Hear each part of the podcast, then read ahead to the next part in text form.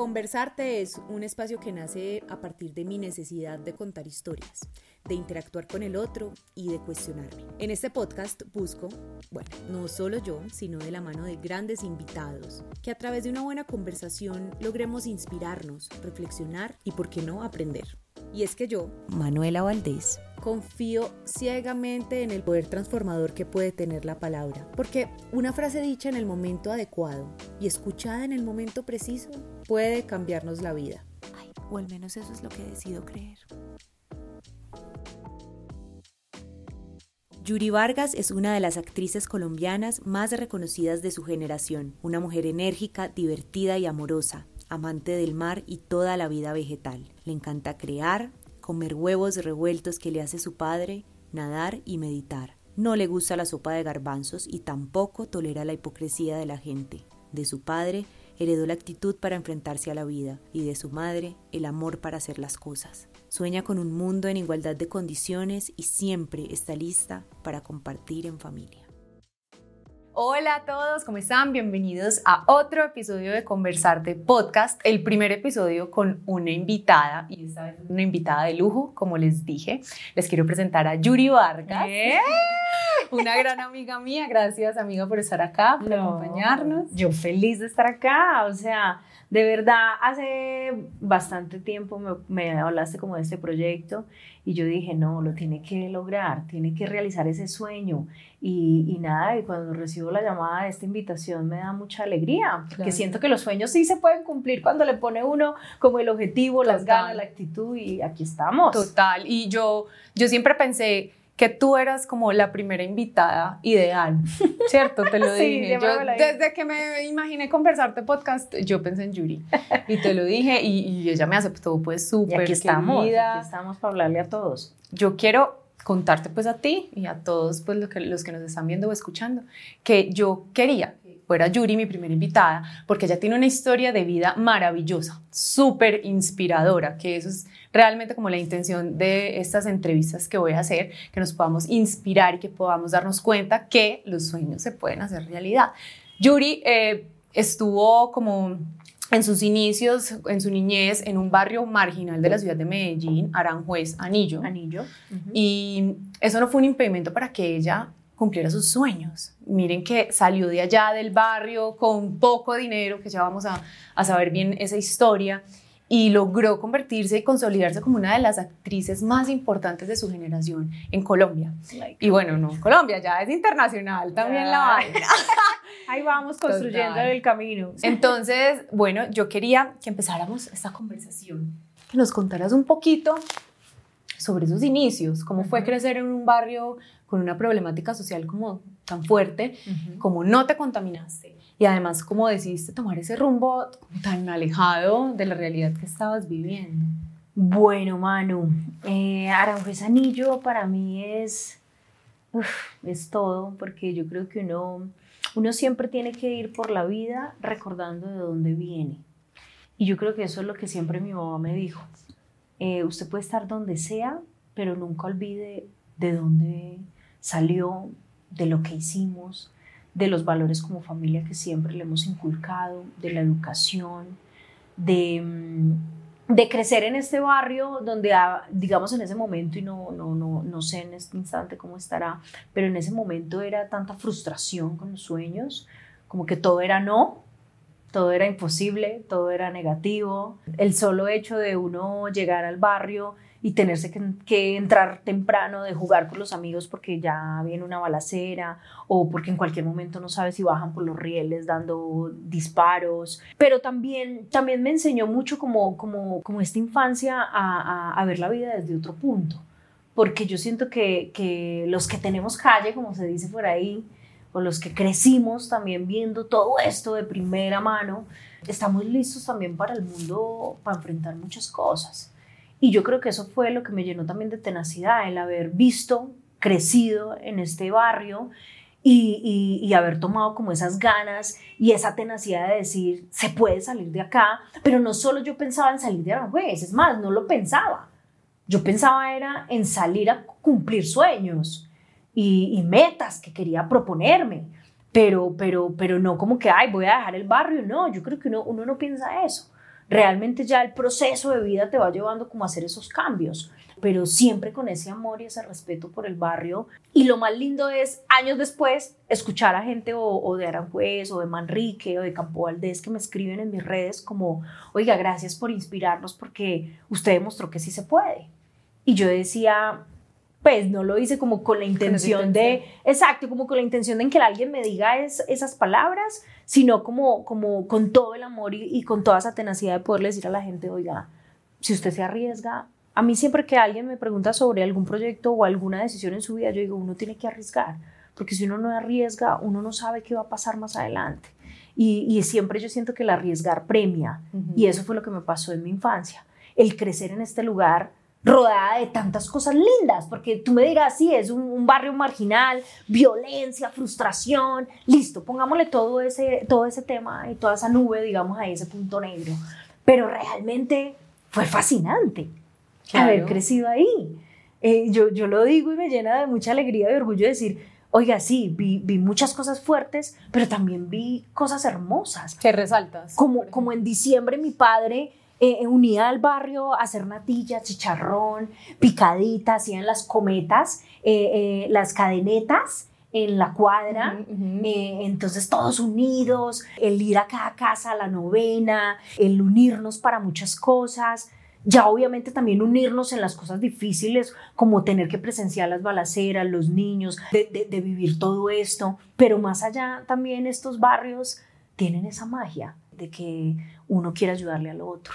Y eso, y eso a mí nunca se me va a olvidar. O sea, y, todo fue también muy engendrado por mi papá porque mi papá era eh, en una de esas, de ese tiempo, él fue presidente de la acción comunal, se llamaba así, ¿no? Ah, o sea, era líder social. Entonces él, él, reunía a la gente, a los muchachos también. Y, y, yo, y yo a esas personas, yo no les quiero decir, es que son la milicia o los malos, yo nunca los vi así. O sea, yo los saludaba de tú a tú, hola, ¿qué más? ¿Me entiendes? Tienen otros procesos, pero es normal.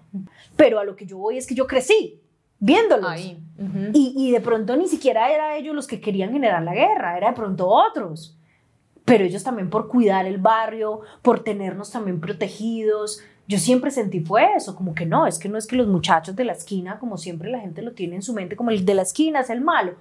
No, yo, yo, yo debo decir, yo, Yuri Vargas, debo decir que para mí todos esos chicos que hicieron parte de, de mi infancia y de mi juventud, yo nunca los vi con esos ojos me dolía cada vez que moría alguno. Digamos acá en Bogotá, años después me doy cuenta, no es que mataron a tal, y yo decía, como que sí le hago el luto de un silencio un ratico, porque yo decía, mal o bien aportaron a mi vida, al cuidado, porque pues, eh, o sea... Defendían. defendían lo que son las cuadras, como se llaman las cuadras de los barrios porque digamos en ese entonces, entonces eh, eh, de 10 de la noche no podías pasar de aquí al otro barrio, eh, o, o sea, ¿me entiendes? Entonces uno dice, es muy bello poder ver también lo malo desde otro punto de vista. Claro. Entonces, digamos que podemos, podríamos decir que tu entorno fue como lo más grave que te ha tocado vivir en la vida, tu entorno de tu niñez, lo más grave, lo más duro, con problemáticas, pero sin embargo eso fue lo que forjó tu personalidad, lo que te hizo además tener esa tenacidad como tú lo decías y además generar una empatía por el otro de, no, de no juzgar. Sí, de no entrar a juzgar. Bueno, o sea, me aterra juzgar a, las personas y más cuando de pronto ni las conozco, eh, pero de por sí no lo hago. Pero a lo que yo voy es que mi infancia, yo debo decirte, Manu, que al crecer en Aranjuez Anillo, yo no la veo mala. Obviamente la gente después dice, ah, pero es que creciste en Aranjuez Anillo, qué duro, la violencia, esto, no, que te tocó la balacera, que la alcantarilla, que esto, que lo otro. Y uno dice, claro, la gente lo ve desde un punto desconocido. Claro. Porque no tienen ni idea de cómo es despertar en un barrio como esos. Para ti era la realidad. para mí era la realidad. Y para mí era un hit. O sea, yo, yo, tú me dirás, ¿por qué lo ves así? Soy muy positiva. No, yo no soy muy positiva, yo soy realista y soy aterrizada y me gusta enfrentar las cosas como son. Entonces, entonces yo, yo sí creo que puedo sacar la conclusión de que mis padres fueron esos dos pilares que lograron decorar toda esa maldad en mi infancia y demostrarme que el mundo era mucho más grande, aunque ellos no lo conocieran. Ojo, o sea, mi papá llega a salir de Colombia ahorita a los 60 años ¿me entiendes? Sí, claro. Que Majo los lleva a México. Pero digo, son personas que pronto dimensionaron el mundo y dijeron, venga que la energía es esta, venga que se puede, eh, venga, le no le decoramos, ellos no decían, voy a decorar esto, no, ellos lo hacían con sus, acciones. con sus acciones, como, como los regalos del niño Dios, Yu, eh, eh, em, eh, repártelo a tus amiguitas que no les trajeron al niño Dios, entonces repárteles, entonces me enseñaron a compartir, a ser cero egoísta, cero apegada a las cosas materiales. Y eso yo creo que, que, fue lo que, lo que fue forjando, digamos, esa mujer llena también de tenacidad, que puede decir hoy en día que, pues nada, me puedo parar a vender empanadas y no pasa nada. O sea, realmente para mí la realidad es lo que vivimos el día a día y que hay que saberlo enfrentar, ya. Es la actitud. Es la actitud que le pones a cada situación. Eh, por más difícil que sea, porque siempre eh, pasaron, digamos, en esta infancia también momentos muy difíciles. Ellos tuvieron un robo muy grande de mis padres en, su en la familia. Entonces es muy loco porque vivimos momentos muy duros y difíciles entre familia, pero siempre fue esa, esa unión. no, esa actitud. Es que, es que la actitud que tiene mi mamá y mi papá, yo siempre lo voy a destacar. O sea, esos dos unidos son una bomba. Y esos dos, cuando se apoyan mutuamente, nada puede contra ellos, porque, porque son esos papás como que, oigo, obvio que se puede, oiga, venga a ver. Y, es, y es muy lindo poder ver que mis padres lograron, lograron todo esto, digamos, en el camino conmigo y en este caso, obviamente, ya con mi hermana. ¿Cuál fue ese primer sueño que tuviste? O sea, ¿cómo empezó Yuri a soñar? Que pues yo ya mm. sé, pero quisiera que les contaras a, a la gente. Sí, o sea, ¿cuál fue esa primer pasión que tú encontraste? ¿A qué te empezaste a dedicar? Claro, a mí, yo tengo una tía que es la hermana menor de mi madre, que es la mejor entrenadora de natación del mundo, o sea, no de Colombia, del mundo. En estos momentos es la entrenadora de la selección Colombia, ha llevado nadadores a cumplir unos récords inimaginables. Y María Teresa, María Teresa es maravillosa porque María T es como esa luz que los sobrinos tenemos. Eh, yo creo que mi tía dejaba que mi mamá tuviera un hijo, cualquiera de sus hermanas, y ahí mismo les prendía la luz. Bueno, ¿y por qué no van a la liga de natación a tomar unas clasecitas? Eh, entretengamos a los niños allá en la liga de natación para que no estén en el barrio, para que vean la vida de otra forma. O sea, ella siempre se, se, se o sea, se, se, imaginaba cosas para poder lograr como el propósito de lo que ella quería y se las arreglaba, ¿no? Entonces conseguía las becas, las clases, y entonces, no, váyase en buseta, pero lléveme la niña a la clase de natación. Siete años empecé a ir a la liga de natación. Eh, después ya empieza como a escoger las modalidades y llega un punto donde ya aprendí a nadar, pero entonces ya era como, bueno, si voy a empezar a hacer natación, carreras, clavados, nado sincronizado, waterpolo, rugby, hockey, o sea, cualquiera de estos deportes, pues toca pagar, es una modalidad costosa y ella nos apoyó. Entonces yo creo que desde ahí empezó ese sueño.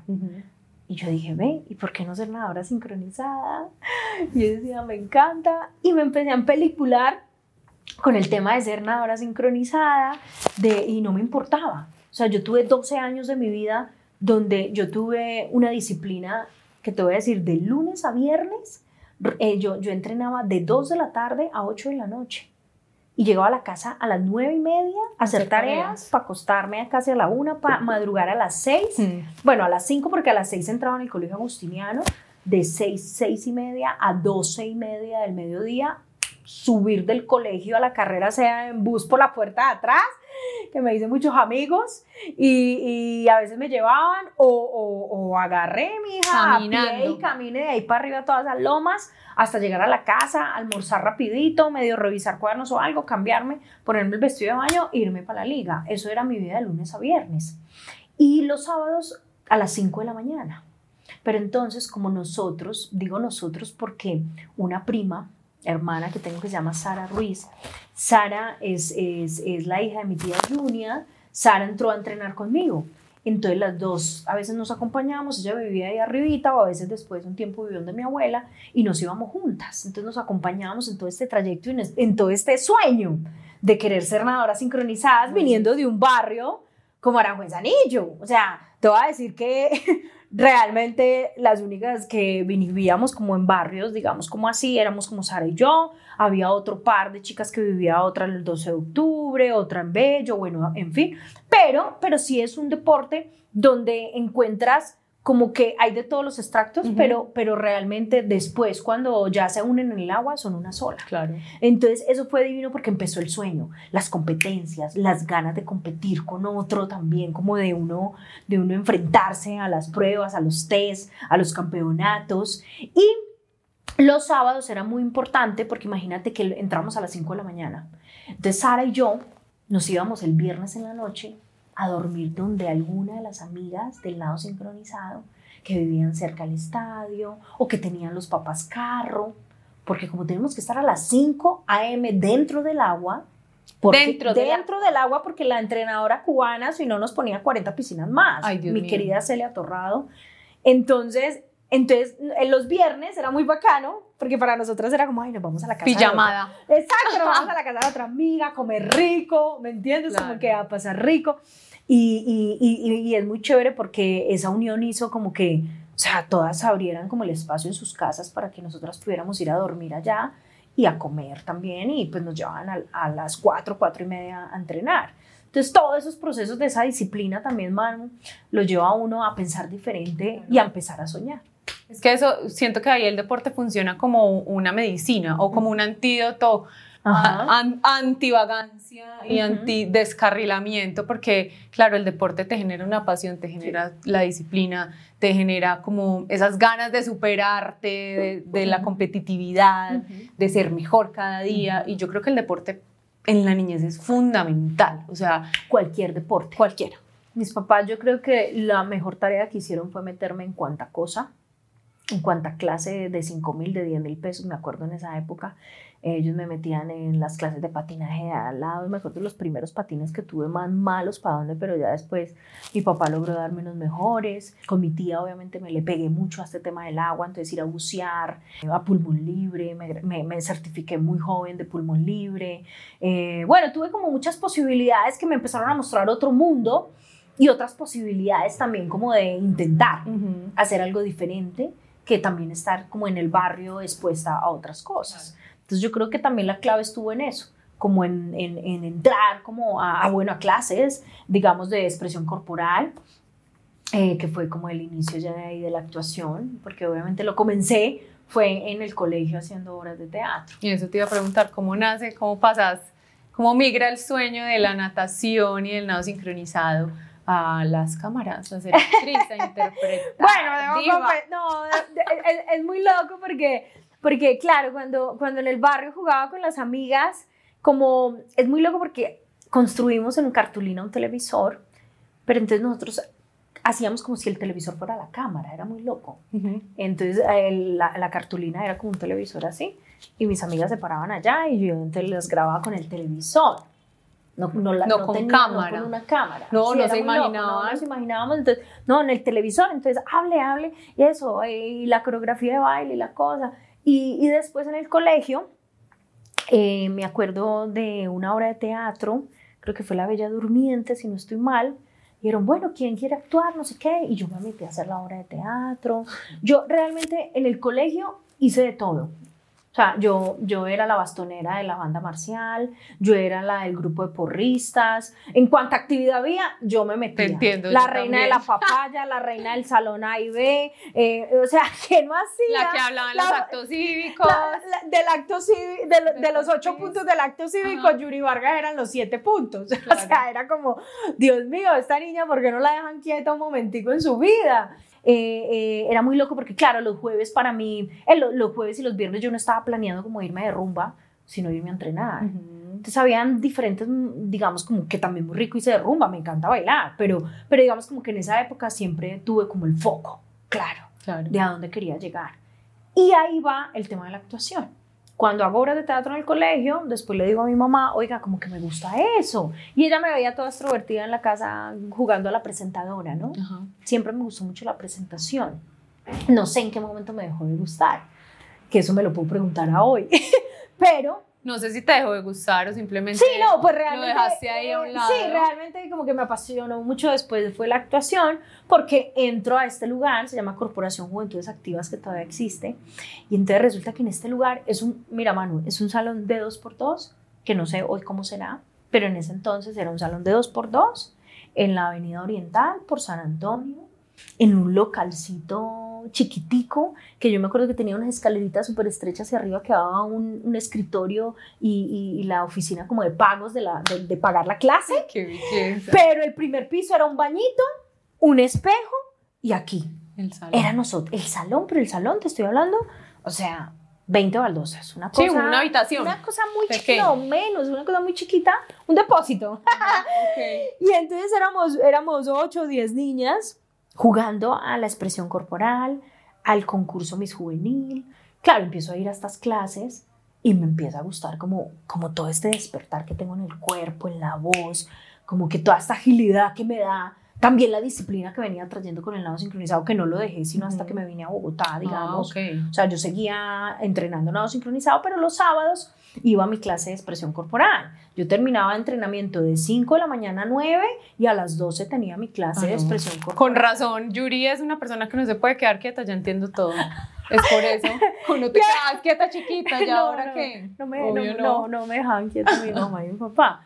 Pero bueno, entonces entraba a mi, a, mi, co- a mi vaina, a mi clase de expresión corporal y me disfrutaba eso y entonces empezó a despertar este tema de la actuación hasta que empezaron a, a rodar como años después, ya cuando me iba a graduar, empezó a, el, el equipo, digamos, el grupito como de teatro y, y llegan decisiones importantes que tomar en la vida, porque Ujú. pues Te graduaste, ya que a qué te vas a me dedicar. gradué de lo mejor, digamos, en puntaje, todo muy bien, gracias a Dios. Eh, hice sentir a mis papás orgullosos, que Ujú. creo que eso es importante. Y llegó un punto muy duro, que es como, ¿y ahora ahora? qué? Entonces yo decía, bueno, o me vuelvo la mejor entrenadora de nado sincronizado y entro a trabajar en la liga de natación, que había como esa opción, o, o me arriesgo a otras cosas. Pero entonces también quería estudiar comunicación social, bueno, yo quería entrar a estudiar a la universidad. Y mi papá me dice, ¿pero cómo? O sea, es que, o No sea, como que buscábamos opciones y era como, no, es que no, no hay cómo. Pero ya después empezó este grupo de, de teatro y dijeron, bueno, ¿por qué no nos vamos a Bogotá eh, a ver qué pasa? No hay compromiso de nada. Pero espera, el grupo de teatro del que me la hablando es el, el mismo del saloncito chiquito. sí. Ok. de la Corporación Juventudes Ajá. Activas. Eh, y ahí empiezan a crear el grupo de teatro y dicen, bueno, ¿y por qué no nos vamos a ver qué pasa? Y listo, y arrancamos. Y arrancamos fue que mi papá me dijo, tengo 180 mil pesos, que eso nunca se me va a olvidar. Y yo le dije, no importa, dame los 180 mil pesos y me voy a ver qué pasa. Eso Pero no creas, no fue una decisión fácil. O sea, uno dice, ay, arranqué ya. No, espérate. Es dejar a mi mamá que éramos uña y mugre, o somos uña y mugre, mejor dicho, mamá y yo somos muy apegadas, y, y- y dejarla. A dejar a María. José, Majo, Majo una tenía. Sí, Majo nació en el 2001 y yo arranqué en el 2004 para acá. Entonces, yo, yo, si algo, si algo me, me, me pone triste a veces es como no haber visto crecer del todo a Majo, pero creo que también valió mucho más la pena el luchar por fuera para poder lograrle mostrar un mejor mundo, Claro. ¿cierto? Unas mejores posibilidades, que al final es lo que, lo que ha pasado hasta el día de hoy. Entonces, nada, arranqué con ese grupo de teatro. 180 mil pesos en el bolsillo con un- una manada de peladitos que no tenían ni idea qué iban a hacer, pero soñadores. Sí, sí, pero, pero yo creo que soñadores y de esos 25, al tiempo acá en Bogotá quedaron como, al final quedamos tres, Ok. te lo pongo así. O sea, se fueron ya como desglosando, como algunos ya devolviéndose, porque también no es fácil pretender que la fama es un tema como, ay, de una se te da y No. sales en televisión de una. Sí, porque eso es lo que uno piensa, que si llego a Bogotá y eso es para mí, entonces las cosas se me van a dar súper fáciles, me van a contratar de una vez y no. y ya, y soy famosa y Ujú. listo. No, yo creo que hay muchos caminos, Manu, en nuestro gremio y ya uno decide por cuál quiere llegar. Mi mamá me lo confesó hace muy pocos años, que ella le dio muy duro cuando me vine eh, y me decía, Jules, vivimos muchas cosas, o sea, para poderte mandar la cajita, porque ellas me mandaban una cajita siempre con galletas ducales, con mantequilla, o sea, Como un mercadito. leche, leche en polvo, Milo, o sea, Ay, qué belleza. una cosa muy bella, entonces, entonces, claro, pero yo también tuve como esa berraquera, puedo decir, de cuando estuve con 5 mil pesos, que fue tan duro, o cuando de pronto no tenía para almorzar, no quejarme a mis papás, sino, no, ¿cómo estás? No, bien, dándole, dándole, eh, creyendo, a ver qué pasa. Pero yo muy fácilmente hubiera podido como, no, ya tiro la toalla y pues ¿Qué necesidad pasar tantas necesidades? Claro, pero, pero siempre me retumbaba en la mente como, ¿pero qué? No, yo, ¿cómo vas a volver al barrio así? con- o sea, con una mano adelante y otra atrás, como que eso no tiene presentación alguna. Después de todo el show. no, no, no. Y yo decía, no, no. Y, y, y siempre, yo soy de las personas que, por más cosas malas y obstáculos que me han pasado, porque me han pasado muchos, uno para pararse manos siempre tiene que, mm, bueno, tocar fondos también es bueno, creería yo. Y en este caso, cuando, cuando acá en Bogotá tocamos el fondo de, primero, no tener una noche donde dormir, segundo, llorar porque nos quebró uno de los tres huevos haciendo un agua sal para todos. Eh, o sea, esas, esos, esos detalles tan pequeños que se quiebre uno un huevo. Mm. Hoy, hoy yo digo, pucha, o sea, lloramos porque nos quebró un huevo. Y a hoy en día puedo decir, oye, tengo mis cajitas de huevo, las valoro, ¿me entiendes? Como que, como que para mí ha sido muy loco co- todos estos años lo que me ha pasado en la vida. Porque yo sí digo, uno, uno, uno tiene que enfrentar la vida con actitud y tenacidad. Pero cuando uno pasa esos momentos tan duros, es como que te llenas de coraje y como que dices, uff, pucha, vea, se me salió la Sí, garganta. ¿sí? total. Sí, sí, sí, porque, porque, porque, porque yo siento que para la gente es muy fácil como, ay, sí, bueno, ya es famosa, no sé qué. Y yo digo, a la gente se le olvida.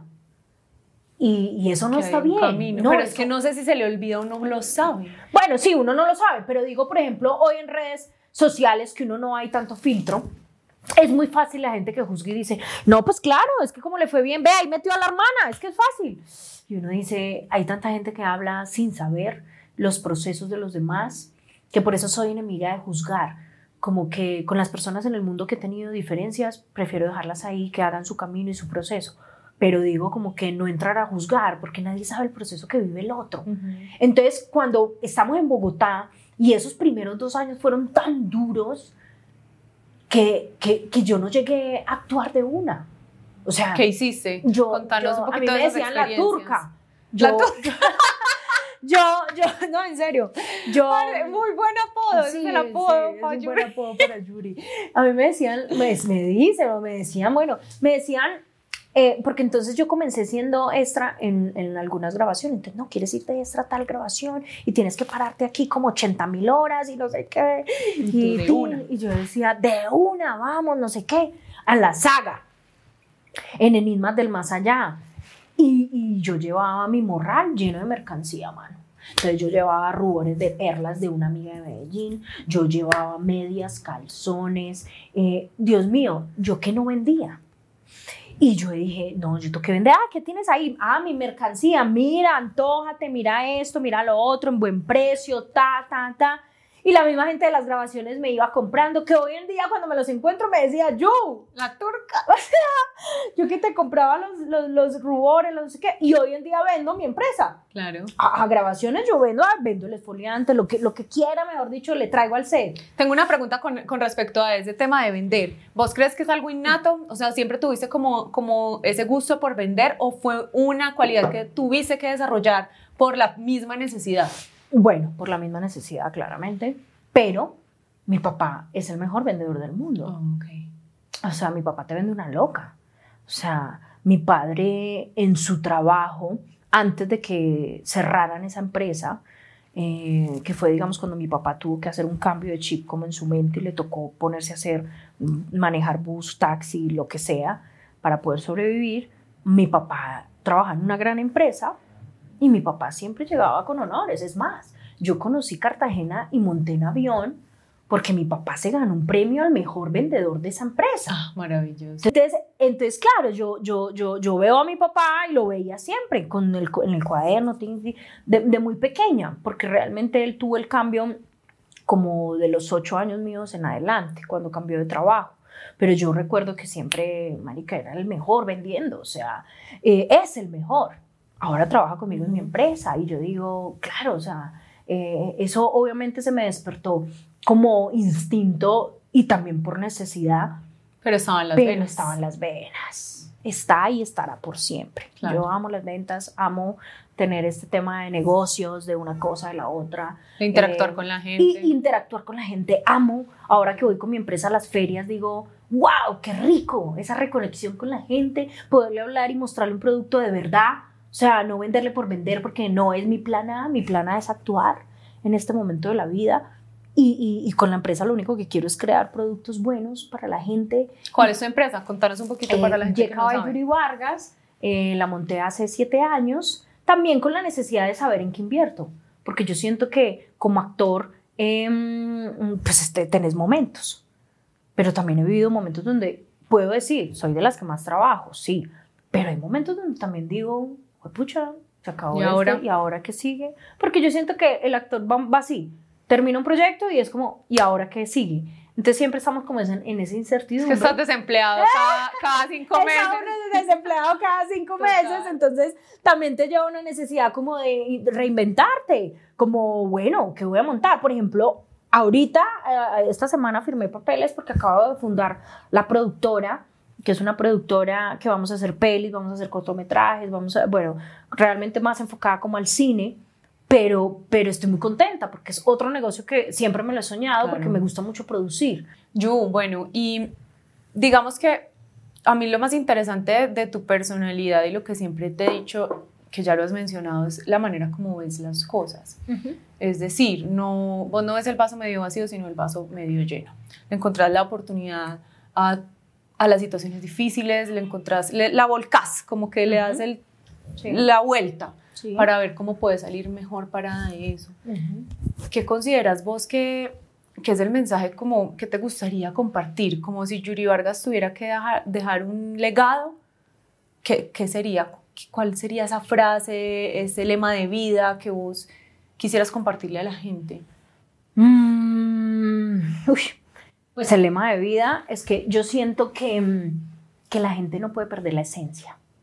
Para mí la esencia de lo que somos como seres humanos, por más que brillemos y seamos exitosos, no puedes perderla.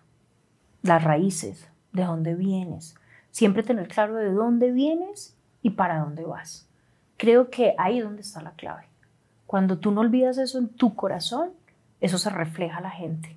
Y yo creo que los sueños van muy, muy ligados a eso. Porque cuando tú piensas el sueño, tú lo piensas. O sea, viene un pensamiento, ¿cierto? Pero cuando tú empiezas a creer en Él, lo tienes que reflejar. ¿Y cómo lo reflejas? Creyendo en Él. Yo creo que si uno realmente no cree en el sueño, no se le ven los ojos. Yo voy a un casting y yo digo, yo quiero, yo quiero ganármelo y se tiene que reflejar en los ojos y tiene que decir los ojos eso. A veces mi subtexto, hay como dos líneas ahí en la, en la mente, es muy loco, porque aquí va como la escena estoy actuando con, con, la persona, pero aquí va también como la energía, las ganas, como no, yo quiero quedar ahí, quiero, quiero, quiero. Y, y, no creas, hacer casting es muy difícil. Sí, o sea, y más ahora de manera virtual. Entonces, entonces yo creo que eh, cuando crees en ese sueño lo tienes que reflejar. Y si tus ojos no reflejan ese sueño, es porque no crees en el sueño. Entonces uno tiene que creer, primero uno, creerse la vaina para poder hacerlo realidad. Porque es que si tú no te lo crees, pues nadie, te, lo va a creer. Total. Mucha gente me dice, tengo un sueño. Y yo, sí, pero ¿cuál? No, pero este, pero es que. Y, empieza con un montón de peros y dije, no. O sea, chao. no es por ahí. O sea, hay que creer en el sueño, reflejarlo y trabajar. Porque es que el sueño no es que llegue a la casa, oiga, que si quiere soñar, Yuri. No, eso no es así. Usted tiene que trabajar día a día por ese sueño, buscarle eh, estrategias, posicionamiento, bueno, en fin, dependiendo del sueño que sea, pero, pero buscarle salida que a veces la gente dice, no, es que no le veo salida de nada. Sí la hay. Lo que pasa es que la mente está limitada a que ese sueño no se puede cumplir, pero cuando la mente está abierta, Dice, obvio, nada, nada, nada es imposible, man. O sea, lo imposible solo se pone con la mente. Con la mente. La mente es la que te lo hace creer. No más. Eso yo te lo contaba cuando empezamos, pues antes de empezar la entrevista, que mi papá me decía eso, que, que la gente exitosa no es porque empezó, ay, bueno, entonces tengo que estudiar en Harvard, en economía, porque entonces si no, no voy a llegar. No, la gente exitosa llega porque cree, porque tiene un seteo mental que no tiene límites. Así estudié en Harvard, no importa, pero si estudié en la escuelita eh, del padre Marianito, ahí también tiene todas las mismas oportunidades de salir adelante. ¿Por qué? Porque está en la cabeza. Yo te admiro muchísimo esa capacidad porque eso es, eso es un regalo. Hay mucha gente que le toca trabajar mucho, hablo por mí también, en construir ese tipo de mentalidad. Ok. Pero lo maravilloso tuyo es que ya naciste con eso. o sea, yo, A mí, a mí ¡Qué es- bueno! Sí, porque es muy loco ahorita que me decías como, Yu, has pasado por obstáculos y yo le digo, obvio. Y los más duros de la vida. O sea, uff. O sea, los, lo- los que me conocen y se han sentado conmigo y me conocen de hace años saben que he vivido las verdes y las maduras. Los que no me conocen y me ven solo en una pantalla y, y se basan en las entrevistas y en lo que ven en redes, Solo ven el éxito, sí, ven el el éxito resultado. y los que se y los que y los que se toman el tiempo, porque me ha pasado, señoras, a veces, oiga, vi una entrevista suya de dónde viene y la felicito y me encanta, los que se toman el tiempo de investigar realmente de dónde viene uno y lo que uno ha hecho como proceso, o sea, realmente es muy valioso. Porque sí, uno no es exitoso porque, ay, yo quiero ser exitoso. No, eso no es así. Uno tiene que resetear siempre la mente, porque la mente, la, la mente siempre te va a decir que no. Es más, el mundo siempre te va a decir que no.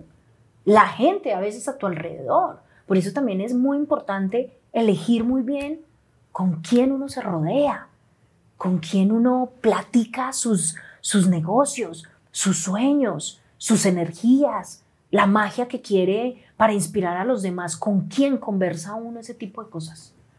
Porque de ahí puede pasar mil, mil cosas. Como se puede volver para el otro lado, todo muy maluco, o puede vibrar esa persona contigo y decir, esta hembra, marica, ¿cómo piensa? ¿Qué, qué, qué quiere esto, lo otro? Pues, ¿por qué no? Intentémoslo. De pronto sí, de pronto no, pero de pronto sí. Claro. Entonces realmente no, no tenemos esa varita mágica para saber dónde vamos a ser exitosos o no, pero lo que sí tenemos como de seguridad es que, es que tenemos que soñar y tenemos que creer en ellos y tenemos que trabajar para ellos. Bueno, gracias amiga, de verdad, por, por esas palabras tan inspiradoras. Es que yo creo que tú cada vez que te das ese discurso o lo conversas con alguien, te lo reafirmas, pero escucharte es muy bonito porque sí, eso es el vivo ejemplo de que se puede y de, de, de que ese seteo y ese pensamiento funciona.